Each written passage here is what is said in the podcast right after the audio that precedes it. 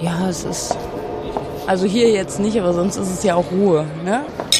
Mal in die Kirche gehen, einfach mal Ruhe. Gerade so eine Kerze anzünden. Ich habe immer das Gefühl, dann hört mich jemand. An den Kerzentischen drängeln sich die Leute.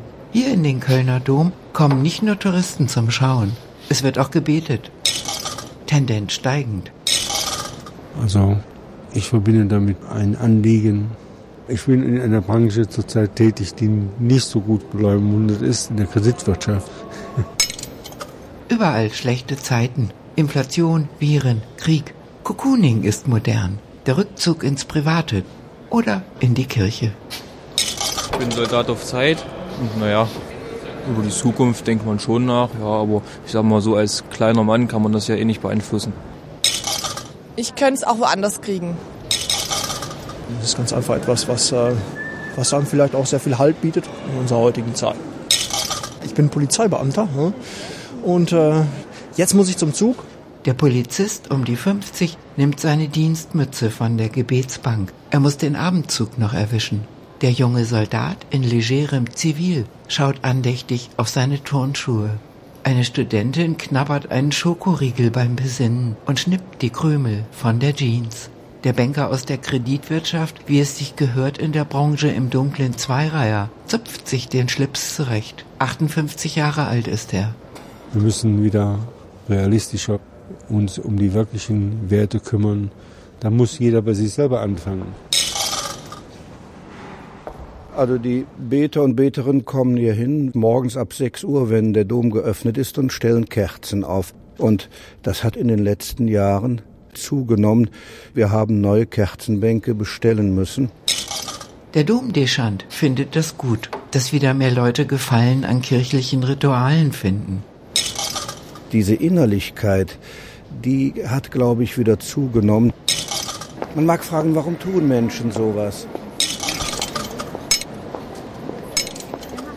Da kam jemand aus der Personalabteilung und äh, hat einen Briefumschlagebereich, da stand die Kundigung drin, da war der Scheck drin über die Abfindung.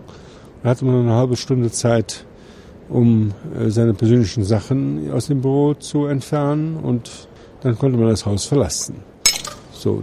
Der Banker streift eine graublonde Stirnlocke zurück und wirft einen Blick auf die am Lichtertisch versammelte Betgemeinschaft. Es gibt Anlässe genug für eine Kerze, meint er. Ich habe sehr entscheidend nach dem Krieg mitgeholfen, diese Republik wieder aufzubauen, so wie sie ist. Ja? Die Wirtschaft ist für den Menschen da. Und das hat sich umgekehrt. Heute ist der Mensch für die Wirtschaft da. Die Arbeitswelt, die ist so. Ich kenne noch Unternehmer oder auch Menschen, die Unternehmen leiten, auch wenn sie angestellt waren, die im unternehmerischen Geist gehandelt haben. Das heißt, auch lang- und mittelfristig gedacht haben. Die heutigen Vorstände denken in Quartalen, weil sie dann zum Quartalsende jeweils immer ihre Ergebnisse vorzeigen müssen. Und das trägt nicht. Heute ist es also egoistisch, von morgens bis abends. Ja, wir stehen hier vor dem Bild, vor der Statue der Schmuckmadonna, eigentlich eine kleine Muttergottesfigur aus dem 17. Jahrhundert. Sie ist nicht die älteste und nicht die größte. Aber die Schmuckmadonna, deren Gewand ist über und über mit kostbaren Ringen und Broschen und Kreuzen geschmückt. Und Sie sehen es, unzählige Kerzen brennen hier. Es funkelt und glitzert. Den ganzen Tag über kommen Menschen, zünden Kerzen an. Die Schmuckmadonna ist die beliebteste Heiligenfigur im Kölner Dom. Die Mutter Gottes ist schlechthin für alles zuständig. Für Freud und Leid. Die Leute bringen ihr kostbare Schmuckstücke. Die können wir gar nicht alle unterbringen an dieser Madonnenstatue. Wir können sie auch nicht verkaufen. Hier sehen Sie Broschen, Ringe, Perlenketten. Und manche sind also sehr, sehr wertvoll. Und das ist eben unterschiedlich bei Menschen, auch je nach äh, Gehaltslage und Portemonnaie. Ich mache das nur, damit ich auch gehört werde. Der Mensch spürt, er allein kann sich nicht genügen. Religio kommt von religere, sich zurückbinden. Und da, wo der Mensch sich selber genügt, da bindet er sich an sich selber zurück. Die Wissenschaft sagt dazu Homo in se incurvatus.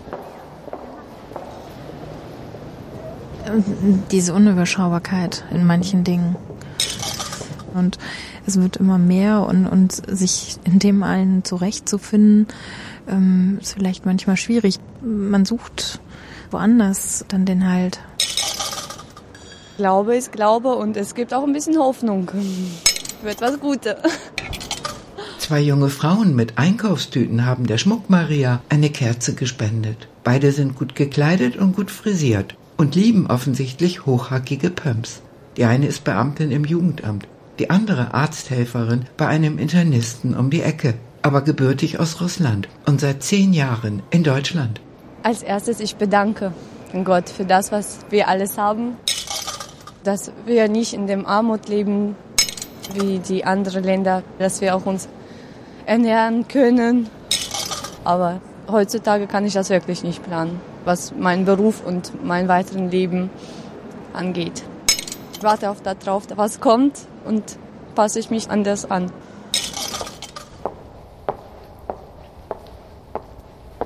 Äh, ja, ich habe bezahlt. Ich bin eine Studentin ja, in Journalismus. Die Journalistikstudentin kommt aus Brüssel und macht in Köln ein Praktikum.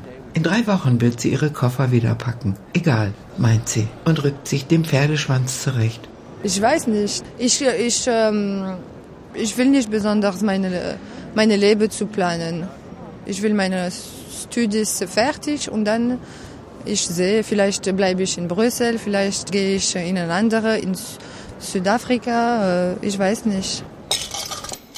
Im Rücken der jungen Brüsselerin lehnt in Stein gemeißelt der heilige Christophorus. Er sieht aus wie Rübezahl, ein bärtiger Riese, der das Jesuskind auf seinen Schultern durch den Fluss trägt.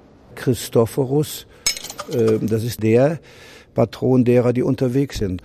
Diese Figur ist überdimensional. Dieser große, starke Mann mit dem wilden Bart, also die Gotik hat das wahnsinnig dargestellt. Und das heißt einfach für die Leute auch, ja, der kann mich auch tragen und hier stelle ich eine Kerze auf. Ich bin 25 Jahre alt und Maschinenbauingenieur. Also in der momentanen Situation, also dass das Ingenieursmangel in Deutschland vorhanden ist, habe ich da jetzt nicht so die Zukunftsängste, weil ähm, es sieht halt wirklich ganz gut aus. Also man hat zur richtigen Zeit das Richtige studiert, mit vernünftigen Noten abgeschlossen und ähm, da habe ich jetzt weniger Angst. Ja, danke kann man für irgendwelche Erfolge sagen. Ein Liebespaar am Kerzentisch des heiligen Christophorus. Beide haben ein Licht angezündet. Bisher ist alles wunderbar gelaufen und vielleicht auch darauf zurückzuführen. Ich weiß es nicht. Ich bin Studentin Bioingenieurwesen. Ich plane meine Zukunft sehr genau. Also ich überlasse eigentlich nichts dem Zufall, soweit ich äh, die Möglichkeit dazu habe, das zu regeln.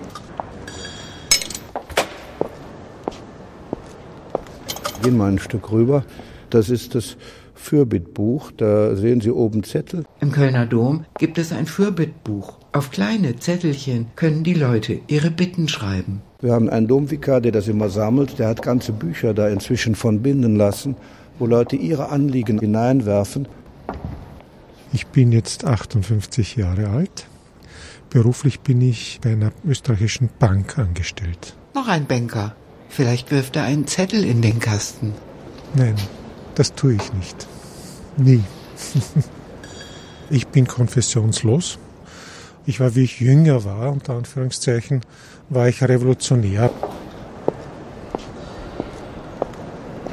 Lieber Gott, gibt, dass unsere Firma weiter bestehen kann, dass wir nicht Insolvenz anmelden müssen.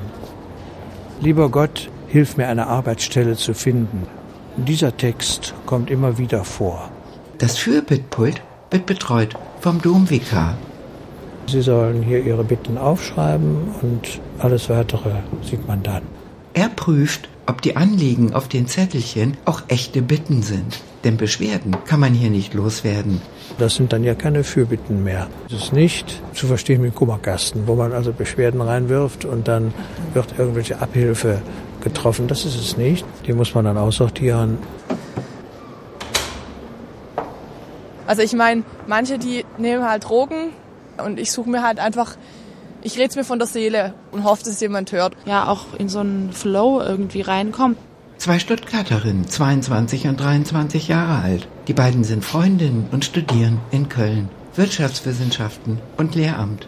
Die angehende Lehrerin beschreibt einen Zettel und steckt ihn in das Fürbitkästchen. Gerade vielleicht beim Lehrerberuf bin ich mir oft unsicher. Frage ich mich schon oft, ob ich das schaffe. Was ist, wenn ich, äh, wenn ich mal versage?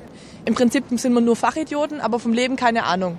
Die beiden Studentinnen grinsen. Wirtschaft und Bildungssystem, das sind in Deutschland zwei harte Nüsse, meinen sie. Und ich denke, ein Stück weit auch Aufgabe der Lehrer, so einen Übergang zu schaffen raus ins Leben. Das ist so mein Ziel. Also ich möchte später mal versuchen. Ich denke zum Beispiel, das ist auch heutzutage, das ist auch das, was viele Familien oder Eltern ihren Job als Eltern äh, nicht erfüllen. Man schaut Fernsehen und das zieht alles so an einem vorbei und irgendwann wacht man auf und denkt, wow, was ist passiert? Ja, das ist der heilige Antonius. Der Deschant im Kölner Dom zeigt hinüber zu dem beliebtesten Säulenheiligen, der ganz klein und grau wirkt, neben dem riesigen Christophorus ein paar Meter weiter. Er ist so beliebt, weil er ganz arm gelebt hat. Am Lichtertisch des heiligen Antonius ist viel Betrieb, von morgens bis abends. Die Leute bezahlen und dann stellen sie eine Kerze auf. Dann rennen die Leute wieder in die Kirche und fangen an zu beten. Und ich denke, es wird auch wieder mehr kommen, je nachdem, wie sich die Gesellschaft entwickelt.